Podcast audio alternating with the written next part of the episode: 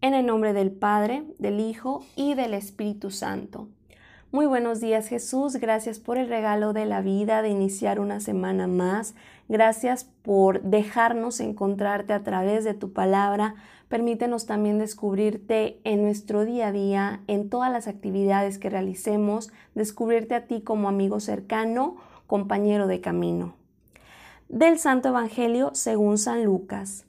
En aquel tiempo la multitud se apiñaba alrededor de Jesús y éste comenzó a decirles, la gente de este tiempo es una gente perversa. Pide una señal, pero no se le dará más señal que la de Jonás.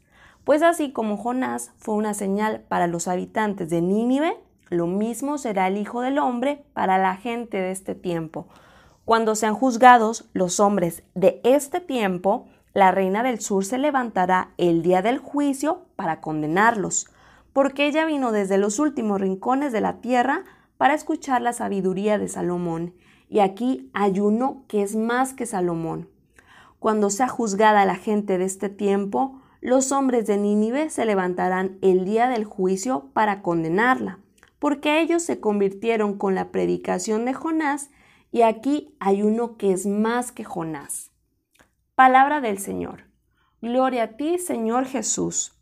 Muy buenos días, excelente lunes, inicio de semana. Te saluda Meli Berrones, miembro de la familia misionera Verbunde en Monterrey, y te comparto estas palabras de vida, fruto de mi oración en torno al Evangelio de San Lucas en el capítulo 11 de los versículos 29 al 32.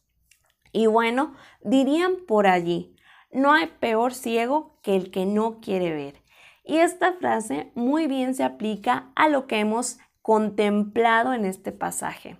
Y aunque específicamente en esta lectura Jesús se dirige a los maestros de la ley y fariseos, ¿verdad? Que como en otros pasajes hemos visto que pues son reacios, están buscando tentarle, ponerle trampas, hacerle jugarretas, ¿verdad? Y bueno, aparte de la ya tan conocida hipocresía, dureza de su corazón, de que quiere, o sea, están contemplando la acción de Jesús, de, del Maestro, y sin embargo, pues no, ¿verdad? O sea, se ponen en su contra, están bloqueados, no se dejan alcanzar prácticamente.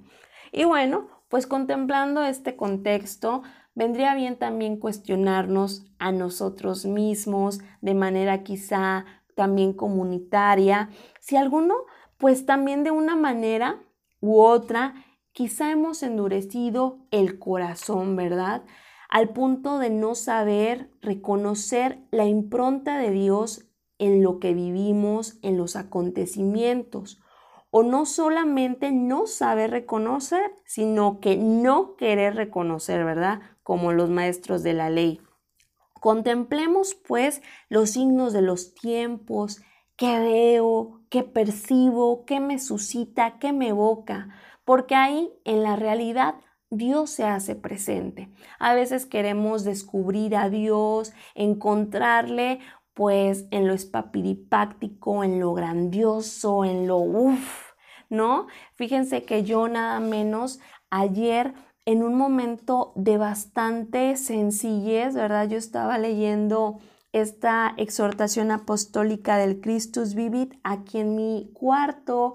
Eh, realmente pues no, no fue un momento como quizá delante del Santísimo, no fue como en una capilla, fue así en la sencillez de, de mi recámara en donde yo tuve realmente un momento tan bonito de oración que de verdad, o sea, yo leyendo las, palabras del Papa Francisco, o sea, yo entraba en, en, ese encuentro como de tú a tú, de ponerme a dialogar con Jesús y hasta llegaba a las lágrimas, porque yo decía, wow, Señor, es que de verdad, o sea, tú te haces el encontradizo ahí en lo más sencillo y eso es realmente lo más grandioso, lo más maravilloso, porque eh, simplemente es disponer el corazón para que tú vengas.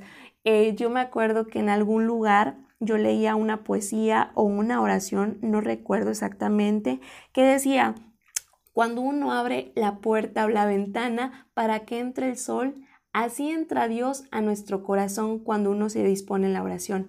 Apenas le abres tantito a la cortina y ya entra con todo su fulgor, con todo su fuego, con toda su luz. Y eso es realmente algo maravilloso. Y yo a esto, con este comentario, ¿verdad? Yo, yo les quiero compartir precisamente eso, ¿verdad? Que a veces nosotros, al igual que, que la gente, ¿verdad? Que dice, ¿verdad? Esta gente que pide una señal, a veces em, esperamos a ver a Jesús en, en esos milagros como muy exuberantes, cuando en realidad a Jesús, a Dios, se le encuentra en lo más sencillo, se le encuentra en el silencio, se le encuentra en lo que a veces humanamente eh, decimos, bueno, pero qué contradictorios, o, o sea, qué, qué irónico, ¿verdad? Porque, pues, ¿cómo así? Pero pues ya sabemos, ¿no? Esta es la pedagogía de Dios, esta es la manera en que se nos, en que se nos presenta y hemos de disponer el corazón, hemos de tener esa sensibilidad para descubrirle y qué necesario también preguntarnos, ¿acaso de alguna otra manera, verdad? Eh, yo he endurecido mi corazón para no saberle contemplar, para que me cueste ahora quizá descubrirle en lo que vivo, con las personas que me rodea, con estos signos de los tiempos, ¿verdad? Eh, yo en este momento de oración sí que le pedía muchísimo a Jesús, danos un corazón sensible, un corazón que sienta, un corazón humano, un corazón de carne para no pasar desapercibida tu presencia en nuestro día a día, porque a veces pues uno entre la rutina, entre los quehaceres, en los pendientes, las preocupaciones, decimos, Dios, hombre, pero ¿dónde estás que no te veo, verdad?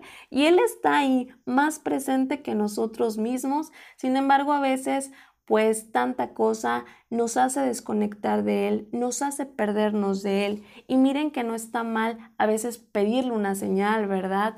En realidad aquí el detalle y lo que critica Jesús en realidad es el bloquear el corazón, el hacer una firme opción por no quererle ver, por no quererle descubrir. ¿Por qué? Pues no sé si por comodidad, por orgullo, por necedad, ¿verdad? cuál sería la postura de estos fariseos, pero también preguntarnos cuál es la postura que muchas veces nosotros consciente o inconscientemente podemos llegar a tomar. Pidamos pues en esta mañana a Jesús que quiebre esa coraza que pudiera estar limitando nuestra vista, nuestra mente, nuestro corazón para apreciarle, para reconocerle, para aceptarle. Pidámosle su gracia para que no nos cansemos, para que no nos limitemos al contemplar las maravillas que día a día nos regala.